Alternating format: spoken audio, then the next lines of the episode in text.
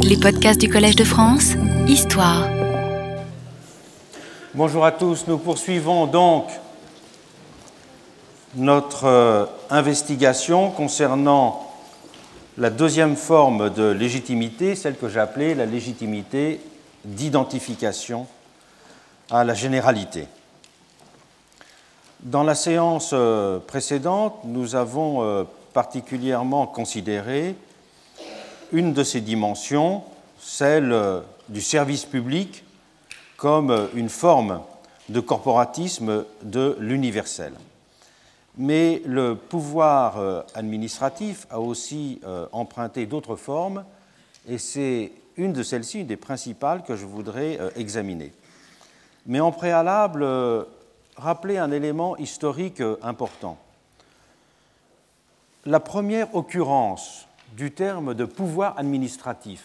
Dans son sens moderne se trouve, à ma connaissance, sous la plume de Benjamin Constant, dans un des manuscrits qu'il a rédigés pendant le consulat en 1802-1803, manuscrits qui ont été euh, récemment republiés. Une partie de ce manuscrit, les écrits plus tardifs vers 1806, formant ce qu'on a appelé l'édition Princeps des principes de politique, et les manuscrits de 1802-1803, formant ce qui était appelé par euh, son éditeur les fragments d'un ouvrage euh, abandonné. Et c'est dans euh, ces fragments que Benjamin Constant pose pour la première fois la question de l'autonomie d'un pouvoir administratif. Et ce qui est intéressant, c'est le vocabulaire qu'il emploie pour parler de cette autonomie. Il souligne la nécessité, je le cite, de ne pas confier aux mêmes mains les intérêts des fractions et ceux de l'État. Donc dissocier les intérêts des fractions et ceux de l'État. La notion de fraction pendant cette période, elle est liée euh, bien sûr à tous les souvenirs de la période du directoire, et à tous les affrontements électoraux très vifs qui se sont déroulés pendant cette période. Mais en même temps qu'il euh, souligne la nécessité de faire cette distinction entre les deux catégories, Benjamin Constant souligne la difficulté qu'il y a à l'opérer. Et il, euh, après cet exposé, il finit par justifier la constitution de l'an 8, qui, comme vous le savez, est la constitution qui a réduit à néant l'idée même de pouvoir administratif, puisque dans la Constitution de l'an 8, il est indiqué dans l'article 75, qui sera un article discuté par tous les juristes durant tout le XIXe siècle, cet article 75 stipule que les administrateurs ne peuvent jamais être tenus pour responsables de leurs actes. Si en effet l'administration n'est pas un pouvoir, l'administration ne peut être nullement responsable. Et donc le simple fait que des citoyens puissent se retourner contre l'administration était du même coup impossible. La seule façon qu'avait un citoyen de pouvoir se retourner contre l'administration, c'était dans les urnes qu'il pouvait euh, mettre en jeu la responsabilité du pouvoir exécutif dont les administrateurs avaient été jugés fautifs.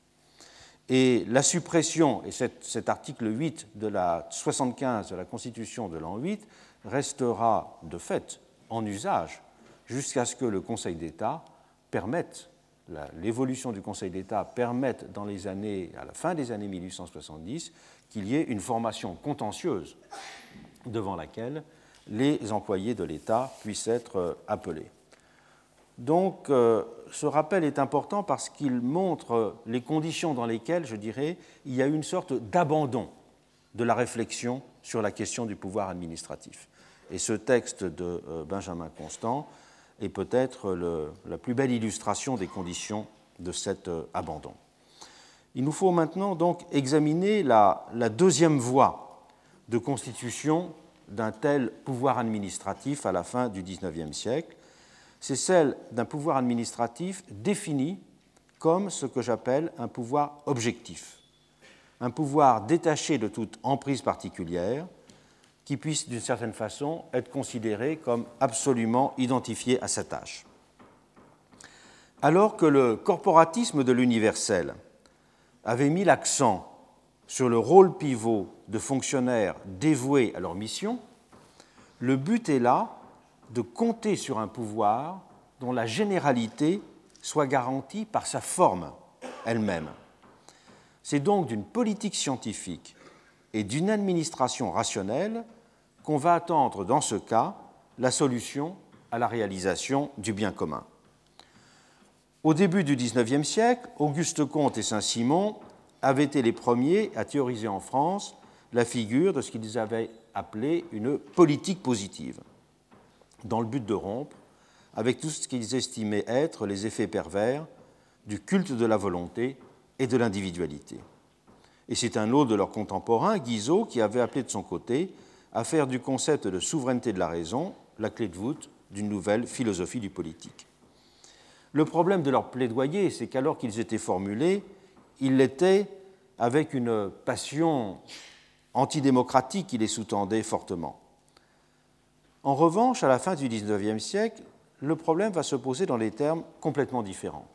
La question du pouvoir positif ne va plus être ressaisie dans une passion antidémocratique, mais au contraire, essayer d'être associée à l'idéal démocratique pour le conforter. Envisagez donc comme un développement, un accomplissement de cet idéal démocratique. Et c'est le cas américain qui illustre le mieux cette recherche d'un pouvoir administratif rationnel comme condition de réalisation de l'idéal démocratique. Deux noms ont symbolisé aux États-Unis l'exploration de cet impératif, ceux de Woodrow Wilson et de Frank Goodnow.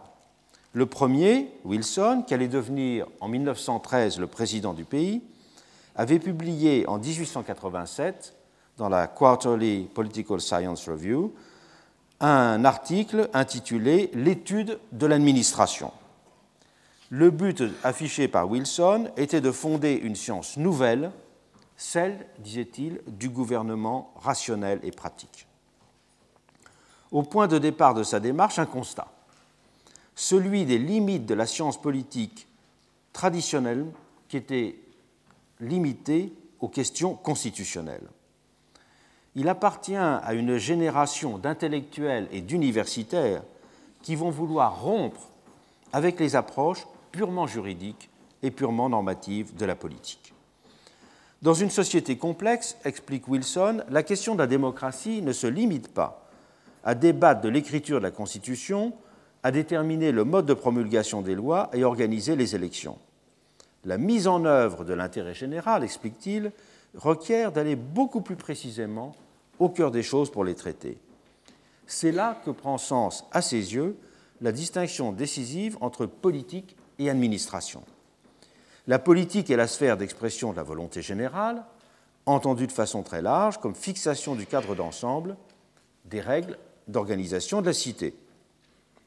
Et l'administration, qui est théoriquement une simple sphère d'application et de déclinaison de ces principes pour leur donner une consistance pratique. Telle était la vision traditionnelle de l'administration. Mais souligne Wilson, les choses sont beaucoup plus complexes dans le monde moderne. La définition des objectifs n'est pas séparable des questions quotidiennes posées par leur mise en œuvre, par souci d'efficacité autant que par exigence démocratique. Et dans cet article pionnier, Wilson va poser cette question essentielle d'une science de l'administration qui serait en elle-même un complément autonome de la notion même de gouvernement. Et celui qui va développer cette idée, c'est un de ses collègues de Columbia University, qui est Frank Goodnow. Goodnow a été le véritable fondateur du droit administratif américain. Il est d'ailleurs intéressant de constater que c'est seulement très récemment que son œuvre est redécouverte et fait l'objet de commentaires aux États-Unis. Cet universitaire de premier plan, qui était un ami de l'historien Charles Baird, un des grands historiens de la Révolution américaine, est celui qui a proposé la première vision vraiment systématique et construite du fait administratif en Amérique. Il souligne d'abord que le véritable pouvoir exécutif, dans les faits, c'est toujours un pouvoir de l'administration, et que, à la dissociation habituelle entre le législatif et l'exécutif, il est préférable d'opposer simplement l'administratif et le législatif. Et dans un ouvrage essentiel sur le sujet, Politics and Administration, qui est publié en 1900, Goodnow revisite la théorie classique de la division des pouvoirs, avec le souci de partir des pratiques pour en comprendre le fonctionnement. Le champ politique, il se limite pour lui à l'œuvre législative et constitutionnelle, alors que la sphère de l'administration est celle de l'action politique propre, donc celle de l'exécutif. Il n'y a pas de distinction entre l'exécutif et l'administratif. Et pour penser le gouvernement moderne, cette dernière tâche doit être rétablie dans son importance véritable, et c'est pour cela que la fonction du droit administratif sera à ses yeux de décrire et de penser ses actions dans leur autonomie. Et ce qui fait l'essence de l'administration, c'est l'efficacité et la rationalité. C'est une définition qui est donc purement instrumentale. L'administration ne peut en effet construire ce qu'il appelle sa perfection exécutive que sur un mode interne, alors que la perfection législative, elle repose tout entière sur sa dépendance vis-à-vis d'une volonté externe, celle de la souveraineté populaire. Ce sont ainsi deux modalités du rapport à la généralité qui distinguent pour lui l'administration et la politique. L'administration met en œuvre une généralité de type instrumental, dont le souci premier est d'exclure les menaces de la particularité. Alors que dans l'ordre politique, c'est une généralité à visée substantielle qui est fondée sur la recherche d'une capacité à inclure le plus grand nombre possible de citoyens dans l'expression la plus unanime possible d'une volonté collective. Tenir compte des réalités, c'est pour Goodnow à la fois reconnaître le rôle fonctionnement, fonctionnel des partis dans la vie politique et donc réguler leur existence, il est un des grands supporters des primaires, mais de l'autre côté, de prendre acte de l'autonomie du phénomène administratif et donc d'en fixer clairement le ressort légitime, la capacité d'efficacité et d'expertise. Face à une difficile démocratie positive de la volonté issue des urnes, il faut ainsi pour lui faire vivre ce qui pourrait être appréhendé comme une démocratie négative de la raison non partisane dans l'ordre du fonctionnement administratif. Pour résister à la privatisation de l'intérêt général à laquelle conduisait une démocratie dominée par les partis, une des principales solutions mises en avant était ainsi d'autonomiser l'exécutif, de façon à ce qu'il ne puisse plus être approprié ou manipulé par quiconque. Dans un pays où elle n'existait pas vraiment, l'accent était mis sur la nécessité d'édifier une véritable administration qui puisse être en même temps la gardienne et la servante du bien commun. Et ce sont ces qualités d'efficacité et de rationalité, expliquait Goodnow, qui devraient en garantir l'objectivité. Et c'est ce qui explique la véritable mystique rationalisatrice que ceux qu'on a appelés les progressistes aux États-Unis pendant cette période vont développer au tournant du siècle.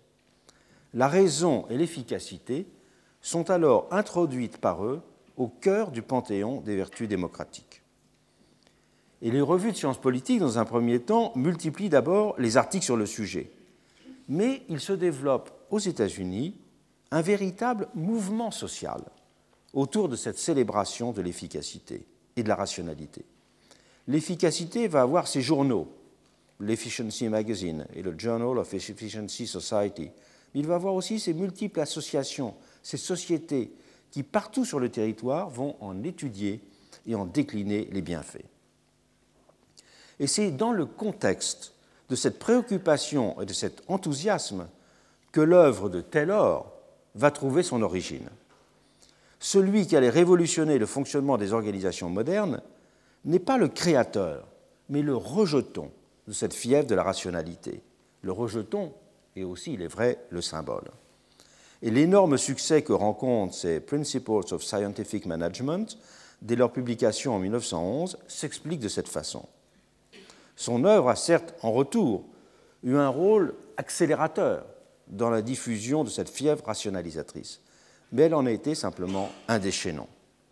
Et si l'attention des historiens aujourd'hui est souvent portée sur les applications industrielles de ces préceptes de ces préceptes d'efficacité, il ne faut pas en oublier l'origine proprement politique. Avant même que les entreprises aux États-Unis se convertissent au taylorisme, c'est ailleurs, dans l'administration fédérale, que seront mis en place tout un ensemble d'organismes au titre évocateur. La Commission on Economy and Efficiency, le Bureau of Efficiency, le Departments of Methods. Il y aura la construction pendant ces années d'une bureaucratie impersonnelle et rationnelle, conçue comme la meilleure façon de rendre service à l'intérêt général.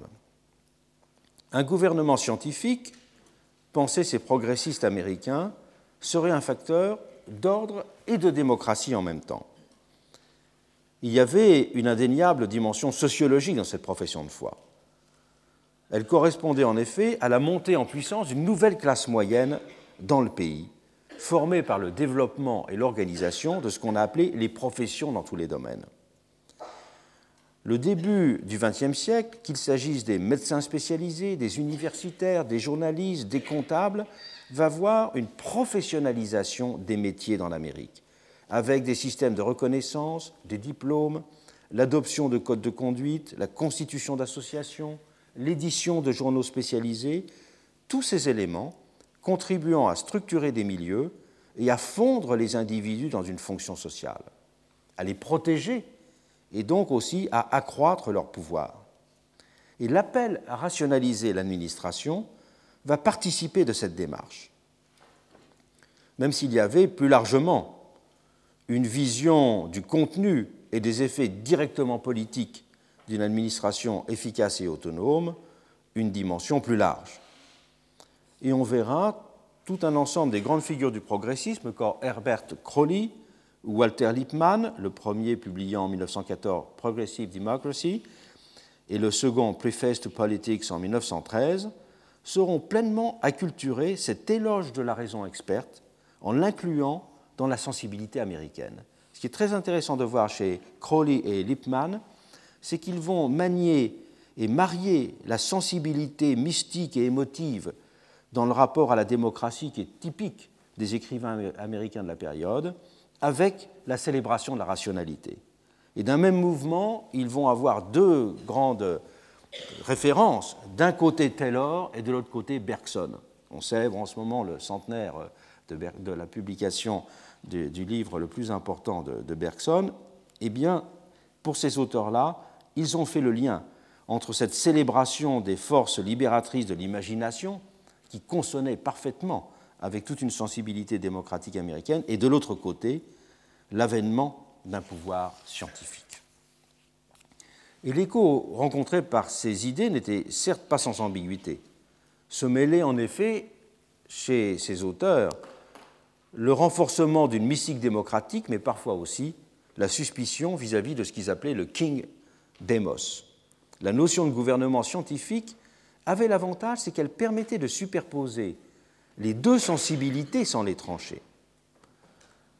Le pouvoir de la raison comme moyen de développer la démocratie ou le pouvoir de la raison comme moyen de limiter la démocratie. Et l'équivoque traversait d'ailleurs même parfois les mêmes personnes. S'il plaidait pour la mise en place du recall et du référendum, certains, certains réformateurs progressistes étaient ainsi aussi ceux qui avaient imposé dans les États les literacy tests, qui revenaient à limiter le suffrage universel. Les literacy tests qui seront dans les États du Sud utilisés pour limiter la participation électorale des Noirs. C'était ainsi glissé dans l'équivoque, et c'est la raison pour laquelle, d'ailleurs, beaucoup d'historiens contemporains de l'ère progressive auront un jugement qui sera de plus en plus critique sur l'ère progressive, en montrant que derrière la célébration du référendum, du recall, il y a aussi cette face plus négative de la vision d'une raison protégeant la société contre les passions populaires et qui sera donc fortement critiqué. L'érection de cette expertise et de cette rationalité en valeur démocratique a produit ses effets dans toutes les dimensions de l'espace américain, au niveau fédéral américain, mais aussi dans les États. Et si la figure d'un Theodore Roosevelt incarnait le progressisme à Washington, bien d'autres noms l'ont illustré localement. Par exemple, ceux parmi les plus célèbres de La Follette et McGovern, qui ont été les gouverneurs successifs du Wisconsin et qui ont fait du Wisconsin un véritable laboratoire des propositions progressistes, en introduisant d'un côté les primaires, le référendum, le recours à l'initiative populaire, mais de l'autre côté, en étant le premier État à mettre en place une véritable administration aux mains des experts, auxquels étaient délégués de larges pouvoirs dans tous les domaines. Et le Wisconsin servira un petit peu de laboratoire de la rationalisation administrative américaine. Mais c'est peut-être plus encore au niveau urbain, dans les villes, que se manifestera cette fièvre rationalisatrice. Les villes jouent un rôle très important euh, aux États-Unis, puisque dans un pays fédéral où l'État a longtemps été faible, c'est au niveau municipal que s'éprouve essentiellement le rapport aux politiques. C'est là que les impôts les plus importants sont prélevés. Pour ne donner qu'un exemple, le budget de la ville de New York est en 1900 cinq fois plus important que celui de l'État de New York. Et c'est donc euh, dans les villes que se concentrent à la fois l'organisation publique et les méfaits du système politique. C'est dans les villes que les effets du système des dépouilles sont les plus marqués, et c'est dans les villes que la dépense publique se fait. Ce sont donc les villes qui vont constituer le véritable laboratoire de cette rationalisation. Ce laboratoire de la rationalisation aux États-Unis, il aura là aussi euh, ses journaux, ses tribunes, ses associations, et il va déboucher sur quelque chose de très important, c'est la mise en place de nouveaux modes de gestion municipale. L'introduction d'abord de ce qu'on appelle le Government by Commission, et peu à peu, dans un nombre croissant de villes, d'un City Manager. Et donc, on va dissocier très fortement le pouvoir politique et le pouvoir managérial faire de ces managers l'incarnation d'un pouvoir positif dont on pensait qu'il était le seul à pouvoir faire vivre la démocratie en la débarrassant de ce poison partisan qui était considéré comme le problème majeur. C'est ainsi par la réduction du champ de la politique et l'accroissement du pouvoir administratif et gestionnaire que l'on tendait, encore une fois, mieux poursuivre la réalisation de l'intérêt général. Et le néologisme technocratie est d'ailleurs forgé juste après euh, la Première Guerre mondiale aux États-Unis dans cette perspective, pour opposer à la notion de volonté générale celle d'un pouvoir, de la raison organisatrice. L'affirmation d'un pouvoir objectif identifié à l'intérêt général a également trouvé sa place en Europe, mais dans des conditions et avec une portée différente du cas américain. Les cas allemands et français sont les plus significatifs à cet égard. La République de Weimar, elle va d'abord mettre l'accent sur la nécessité de faire de l'administration un lieu de pouvoir neutre et inviolable. Le célèbre article 130 de la Constitution de 1919 va ainsi stipuler que les fonctionnaires doivent se considérer comme les serviteurs de la collectivité et non des partis. C'est un article constitutionnel. Mais l'idée va rester ambiguë en Allemagne, car d'un certain point de vue, il s'agira plus de prolonger l'œuvre prussienne que de formuler de la sorte un quelconque impératif démocratique. Et c'est d'ailleurs la raison pour laquelle un Karl Schmitt pourra se faire le défenseur acharné d'une telle vision de l'État objectif, de ce qu'il appellera l'État neutre. Il y voyait en effet un moyen de lutter contre le parlementarisme également. Et dans euh, toute sa réflexion sur le parlementarisme, l'administration sera considérée non pas comme un instrument de poursuite des valeurs démocratiques, mais comme un instrument pour euh, briser, pour encadrer et pour freiner. la vie démocratique. Max Weber, de son côté, n'assimilera pas l'idée démocratique à celle de pouvoir politique. Il pensera, lui, il sera le premier à le formuler en Allemagne dans ces termes-là, dans la nécessité d'un équilibre. La démocratie repose sur lui, sur euh, ses deux pieds, qui sont d'un côté le pouvoir positif de l'administration et de l'autre côté le pouvoir subjectif sorti euh, des urnes. Et l'état d'esprit est comparable dans la France de 1918. Ce sont les leçons que l'on tire de la guerre, et non pas d'abord le souci de refonder l'idéal démocratique qui dicte les appels à l'avènement d'un État plus rationnel. Le sentiment général de cette période, selon la formule d'un historien, c'est que le pays a été sauvé malgré l'État. Et toutes les voix s'élèvent alors pour dénoncer de concert les lenteurs et les dysfonctionnements de la machine publique pour gérer l'effort de guerre.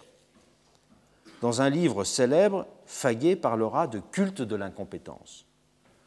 Ce livre, Le culte de l'incompétence, publié en 1911, connaîtra de nombreuses rééditions après la guerre et sera considéré comme un ouvrage prémonitoire. D'où les mots d'ordre de réforme gouvernementale ou d'industrialisation de l'État qui vont s'imposer avec le retour de la paix.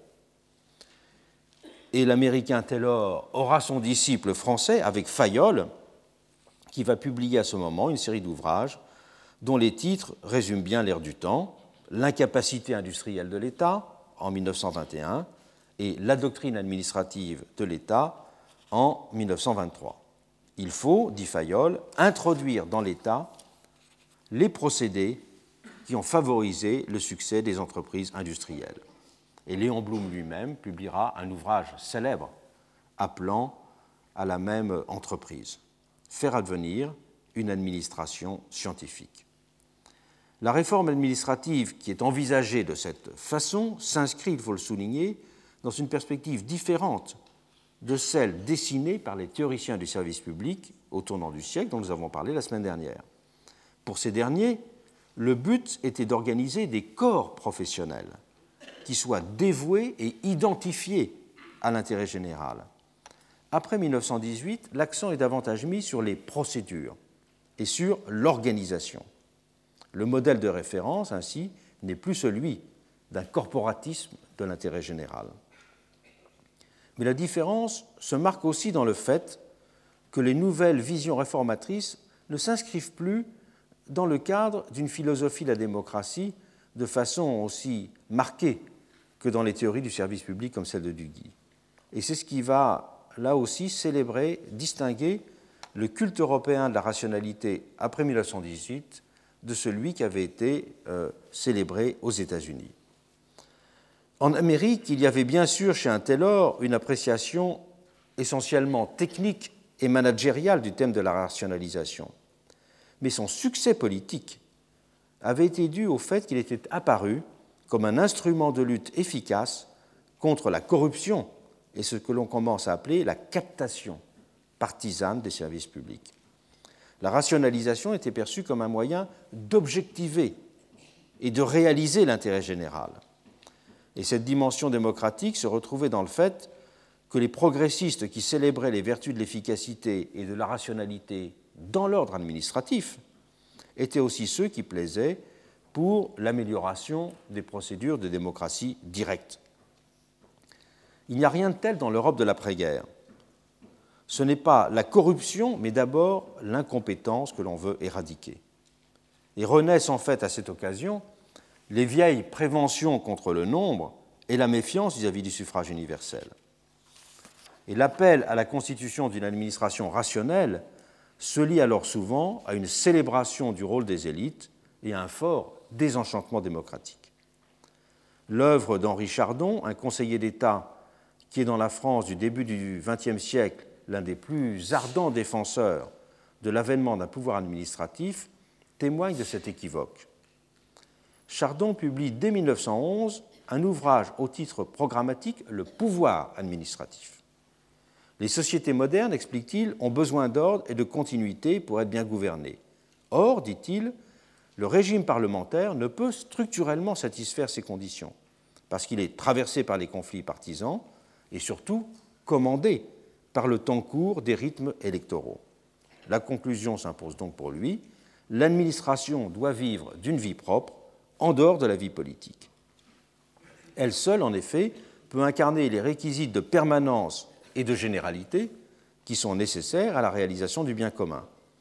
Et si Chardon retrouve les théoriciens du service public pour considérer que le propre des fonctionnaires est d'avoir, selon la formule consacrée, intérêt au désintéressement, il met surtout l'accent sur la légitimation technique de l'autonomie de leur pouvoir. Chaque fonctionnaire, écrit Chardon, doit être considéré non comme le délégué du ministre à l'exécution d'un service, mais comme le représentant technique d'un intérêt permanent de la nation. De cette façon, va-t-il jusqu'à dire, chaque petit fonctionnaire doit être considéré comme le gouvernement lui-même lorsqu'il exerce ses attributions. Le pouvoir politique conserve certes sa légitimité, mais il ne peut jouer son rôle que si est simultanément reconnue la légitimité et l'indépendance de ce pouvoir administratif. Le pouvoir politique doit être celui, écrit Chardon, d'un contrôle souverain des actes de l'administration. Et donc la démocratie, elle repose sur l'équilibre de deux pouvoirs qui doivent se corriger et se conforter mutuellement. Dans un système bien construit, écrit-il, les vices des politiques et ceux des administrateurs se neutralisent. Le contrôle souverain du Parlement développe la vertu et l'efficacité de l'administration. Et la force de l'administration limite les inconvénients des élections. C'est ainsi le vieux conflit de l'opinion et de la raison, de la masse et de l'élite, qui se rejoue pour Chardon dans les rapports entre les deux pouvoirs. Et c'est bien à mi-voix le poids des capacités qu'il entend renforcer en célébrant le pouvoir administratif. Mais il n'en reste pas moins que la figure de l'État s'est en conséquence, par ce biais aussi, imposée en tant que telle comme une nouvelle puissance nécessaire de la généralité dans l'ordre démocratique. Ce qui va permettre de comprendre les termes dans lesquels cet État est devenu une puissance de la généralité dans l'ordre démocratique, c'est la comparaison des deux épreuves qui vont permettre de reconnaître la légitimité de chacun de ces deux pouvoirs. La revendication d'identification à l'intérêt général qui sous-tend le mouvement de constitution d'un pouvoir rationnel suggère qu'il y a bien une différenciation qui s'est opérée entre une généralité procédurale, vecteur de la volonté commune, et une généralité substantielle, expression de l'intérêt social. La seconde, cette généralité substantielle, celle du pouvoir administratif, a retrouvé son importance en même temps que le suffrage universel tendait à perdre son statut de monopole d'expression d'intérêt général. Et ces deux figures de la généralité ont alors été comprises comme participant d'un même projet de destruction des puissances sociales de la particularité. Elles ont reposé aussi sur un même réquisite d'égalité. La démocratie politique est fondée sur la reconnaissance d'une égalité d'expression, et l'administration rationnelle reconnaît de son côté le principe d'une égalité d'admission aux diverses tâches collectives. Ce sont donc deux types d'épreuves distinctes qui règlent leur fonctionnement pour désigner les individus chargés d'accomplir ces modalités de la généralité, l'élection d'un côté et le concours de l'autre. On peut définir l'élection comme une expression conjointe de volonté qualifiée en vue d'exercer une désignation, alors que le concours renvoie quant à lui à l'idée d'une sélection objective selon des critères déterminés. Et c'est la comparaison méthodique des caractéristiques de ces deux épreuves, l'élection et le concours, qui est la clé de compréhension de la distinction des formes de légitimation qu'elle commande. Le modèle du corporatisme de l'universel avec l'idée de service public qui lui est associée, soulignons-le, est de son côté également indissociable de l'idée d'une sélection par concours ou par examen. La notion de concours et d'examen définit ainsi en commun l'épreuve qui règle le pouvoir administratif, qu'il soit manifeste dans sa formule du pouvoir rationnel ou dans celui du service public. Cette comparaison entre les deux épreuves, que sont d'un côté l'élection et de l'autre côté le concours ou l'examen, a une longue histoire. Et elle a fait l'objet de multiples développements dès la première moitié du XIXe siècle. Ceux que lui ont consacrés Édouard Laboulet, le grand constitutionnaliste, et Constantin Pecker en France méritent particulièrement de retenir l'attention. Pecker est l'un des pères fondateurs du socialisme français, que Marx admirait tout particulièrement. Dans la société communiste dont il souhaitait la réalisation, tous les citoyens devaient être à ses yeux appréhendés, c'est sa formule, comme des fonctionnaires de l'utilité publique. Et la mise en œuvre du principe de la mobilisation optimale des capacités sociales impliquait pour lui la généralisation d'un système de concours public. Il écrit Les bases d'une plus équitable distribution des utilités sociales entre les membres de l'association ne peuvent se trouver que dans l'examen et le concours. Le pouvoir du peuple ne se limite donc pas pour lui au choix des gouvernants. Celui-ci doit aussi avoir, je le cite, le devoir et le droit de juger des mérites, de désigner ses serviteurs, de classer les individus, de distribuer les fonctions par lui-même. Et la société de l'idéal communiste devait ainsi pour lui obéir à une loi générale de la sélection et du classement et le concours et l'élection participaient dans cette mesure d'une même entreprise sociale d'institution et d'organisation.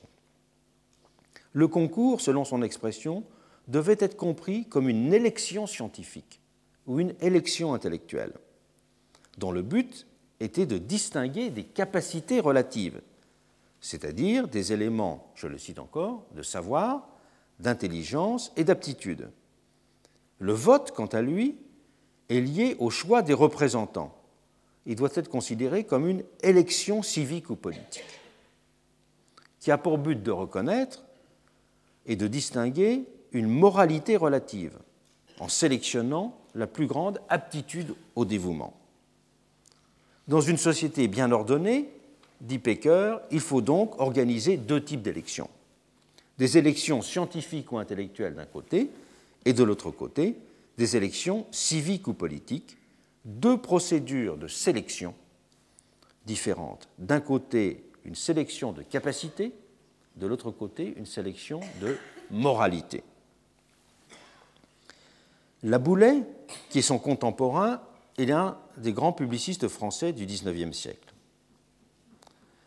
Le gouvernement l'avait ainsi envoyé au début des années 1840, comme beaucoup d'autres observateurs européens en Prusse, pour y étudier le fonctionnement de l'administration.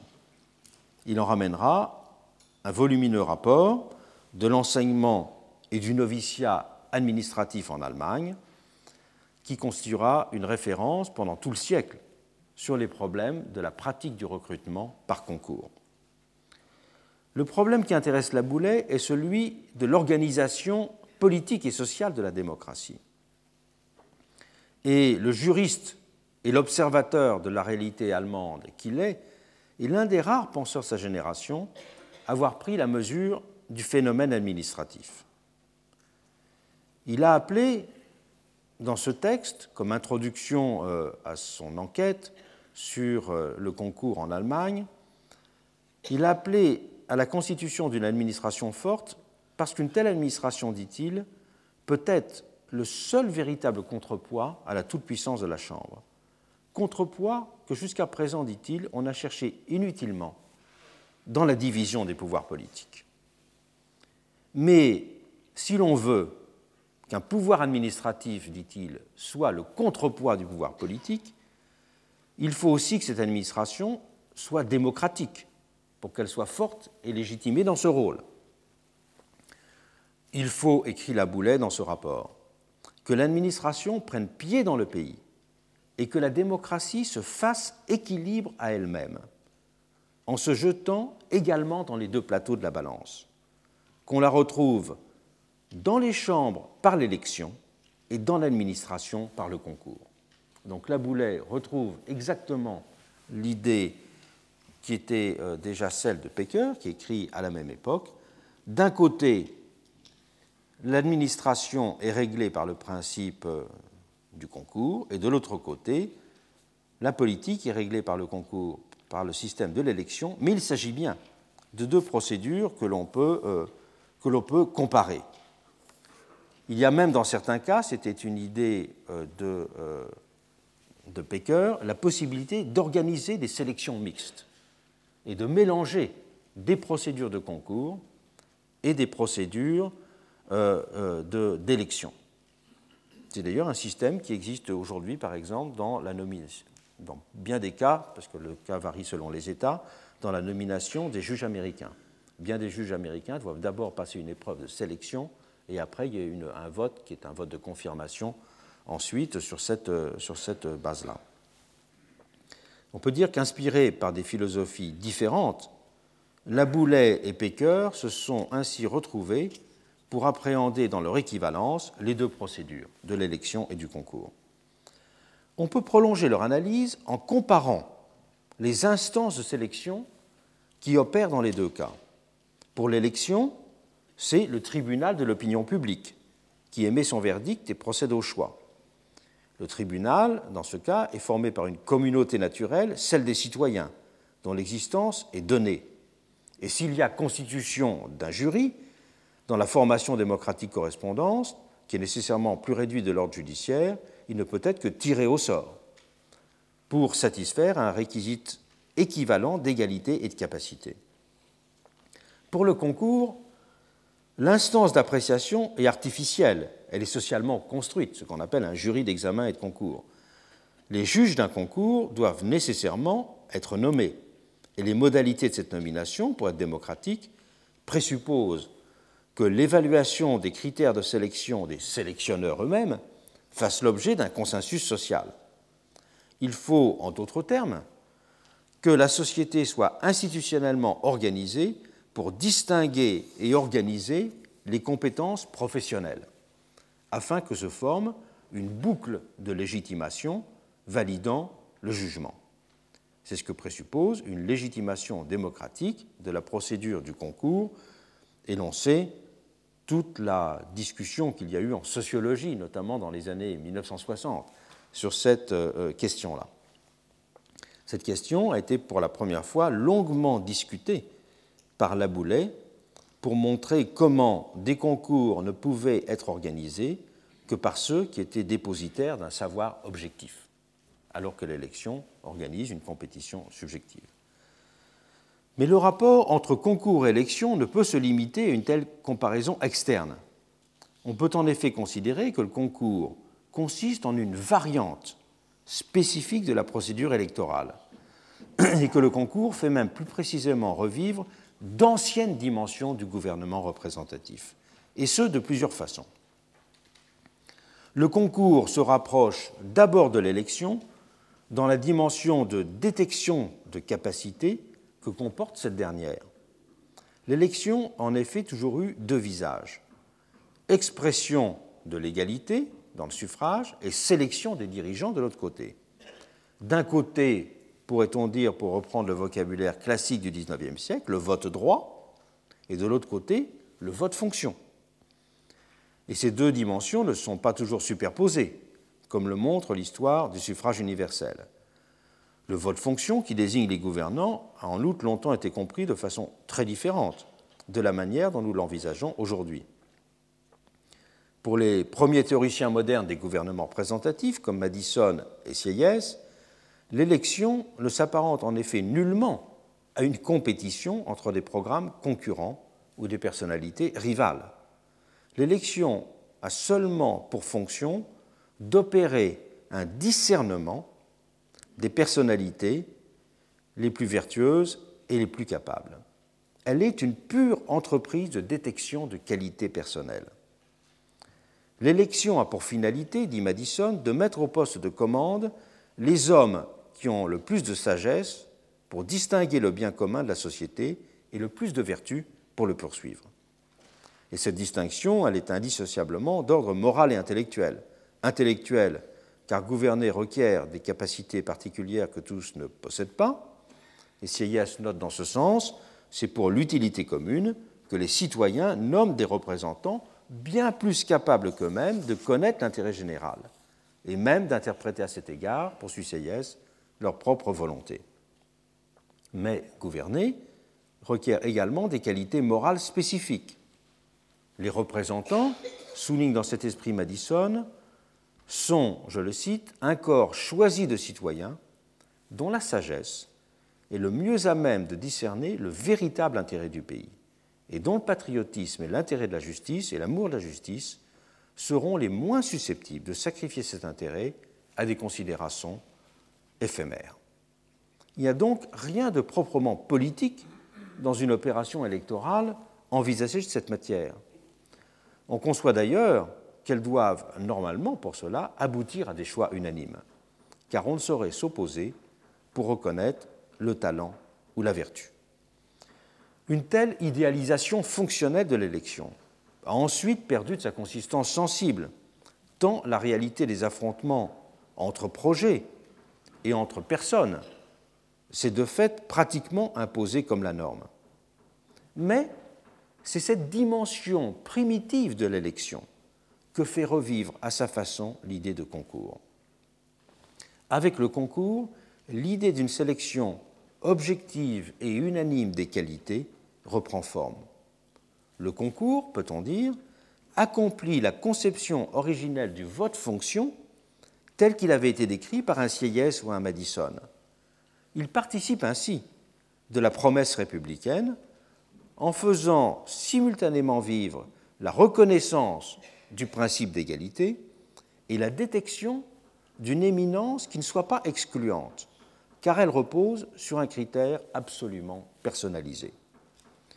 Les qualités qui sont reconnues en principe par un concours sont en effet radicalement individuelles et donc inagrégeables, inappropriables par quelque groupe que ce soit. Les personnes sélectionnées par concours constituent pour cela une élite d'un genre nouveau, que l'on ne peut pas qualifier de social.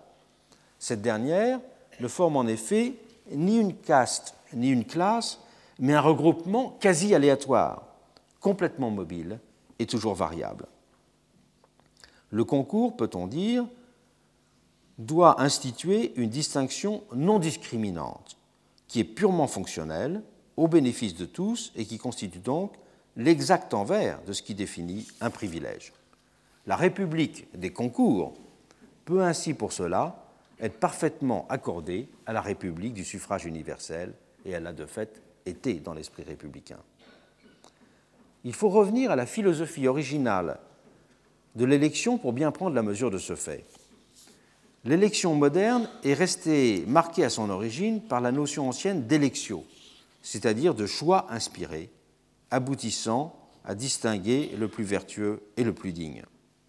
Et la philosophie de l'élection qui sous-tend l'expérience révolutionnaire française a témoigné exemplairement de cet héritage, notamment dans le fait que la dimension concurrentielle du vote est structurellement absente pendant cette période. Comme beaucoup d'entre vous le savent, pendant la Révolution française, il y a une absence de candidature organisée. Il n'y a pas de candidat dans les élections pendant la Révolution française. Être candidat, se porter candidat à une élection présupposerait que l'on se distingue des autres, donc que l'on se prétend supérieur aux autres. Donc une candidature électorale serait un acte organisant et instituant une prétention à l'inégalité structurelle entre les personnes. D'où le fait que briguer un suffrage était considéré comme un délit et avait une dimension que l'on qualifiait d'aristocratique. Et le rejet des candidatures pendant la Révolution française a eu des conséquences très importantes, c'est de rendre notamment les opérations électorales très lentes.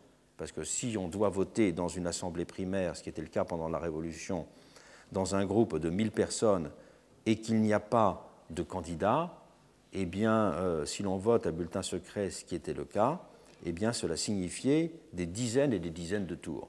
Et c'est la raison pour laquelle, en 1790 et 1791 à Paris, les électeurs de second degré se voyaient occuper environ 180 jours par an pour les opérations électorales, tellement elles étaient longues à cause de ce refus structurel des, euh, candidatures. Et pour les constituants français, l'élection ainsi conçue devait conduire à détecter une élite de purs individus, une élite fondée à la fois sur le mérite et la confiance, ces deux notions étant personnelles, inagrégeables et inappropriables. On voit donc que pendant cette période de la, Révolution française euh, se met en place une vision de l'élection qui n'aura plus de consistance euh, ensuite. L'élection ainsi comprise, elle visait à opérer une distinction généralisante. Elle distingue, mais ce qui est supposé constituer l'essence intellectuelle et morale de la société. Elle distingue, mais ce qui est supposé être le résumé idéalisé de la société. Il y a donc une dimension de transfiguration dans cette philosophie de l'élection. Et elle conduit structurellement pour cela à euh, nommer celui dont les qualités doivent représenter la société au sens où elles en réalisent toutes les potentialités, où elles en actualisent les promesses.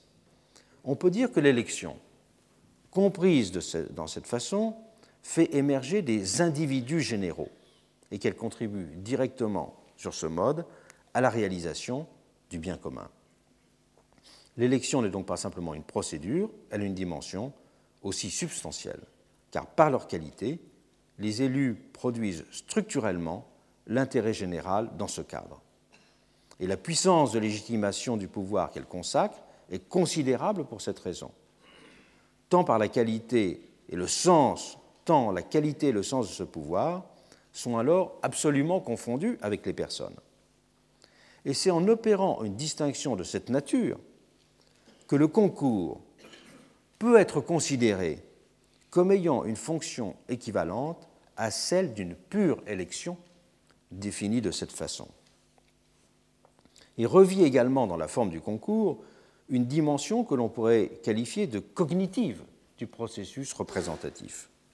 C'est elle que les libéraux avaient d'ailleurs valorisée au début du XIXe siècle pour justifier leur réticence vis-à-vis du suffrage universel.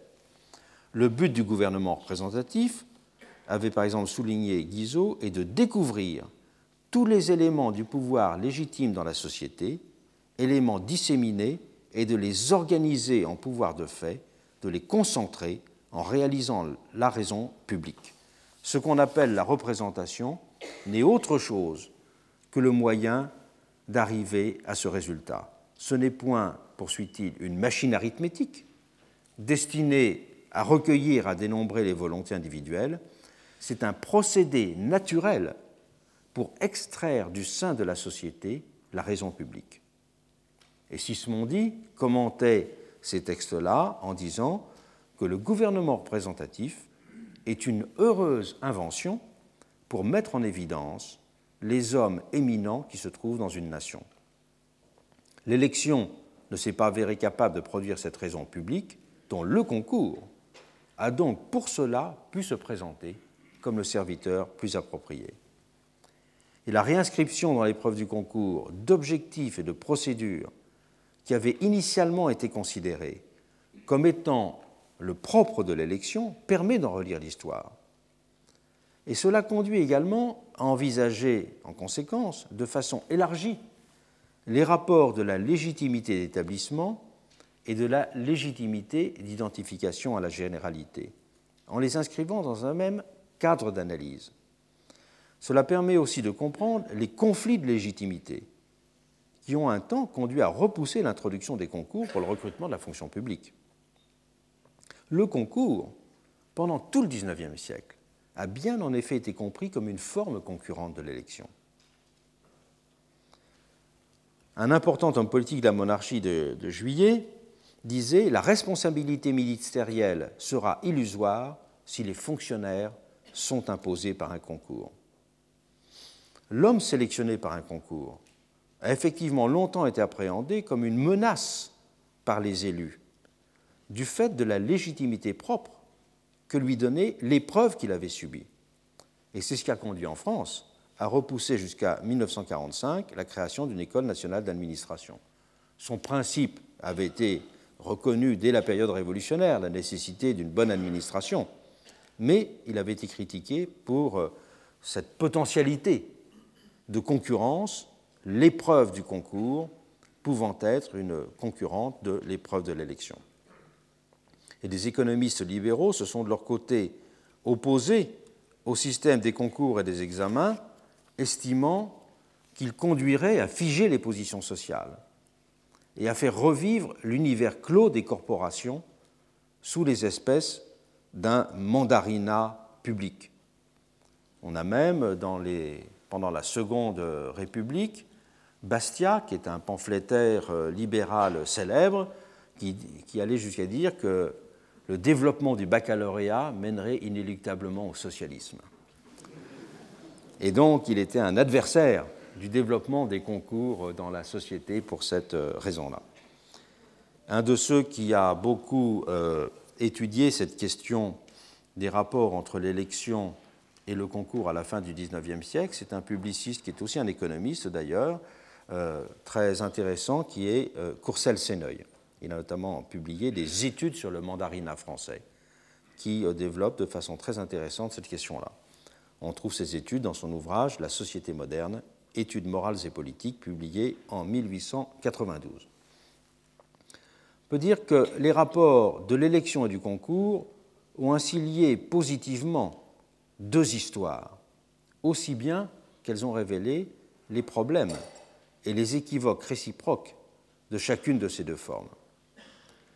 Ce parallèle entre l'élection et le concours, il ouvre aussi la voie on peut l'indiquer, même si ce n'est que très brièvement, à une approche comparative élargie des modes de production de la généralité.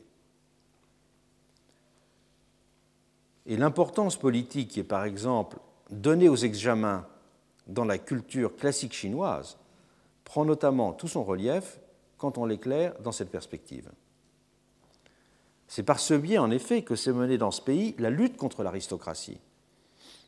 L'examen a été la façon d'affirmer un sens égalitaire en même temps qu'une lutte contre le pouvoir impérial et l'aristocratie. Et lorsqu'il voudra caractériser la spécificité de la voie chinoise vers un ordre constitutionnel moderne, Sun Yat-sen accordera significativement une place de choix à ce qu'il appellera le yuan d'examen, le pouvoir d'examen, le mettant sur un pied équivalent au droit d'élection et au droit de référendum dans une démocratie bien ordonnée, dit Sun les citoyens votent et les fonctionnaires sont sélectionnés par l'examen. C'est de cette façon, à partir de cette euh, analyse des épreuves conditionnant la mise en place des deux pouvoirs, que peut être euh, considérée dans un même cadre d'analyse d'ensemble la légitimité d'établissement et la légitimité euh, d'identification à l'intérêt général. Il nous restera à voir dans l'heure suivante les, raisons dans les, conditions dans lesquelles euh, cet équilibre entre les deux formes de légitimité euh, a pu se consolider dans les démocraties occidentales et les conditions dans lesquelles cet équilibre s'est plus récemment défait, destruction d'un équilibre dont l'avènement de nouvelles formes de généralité et de nouvelles institutions de la généralité sont la conséquence. Donc nous arrêtons pour deux petites minutes comme d'habitude. Retrouvez tous les podcasts du Collège de France sur www.collège-de-france.fr.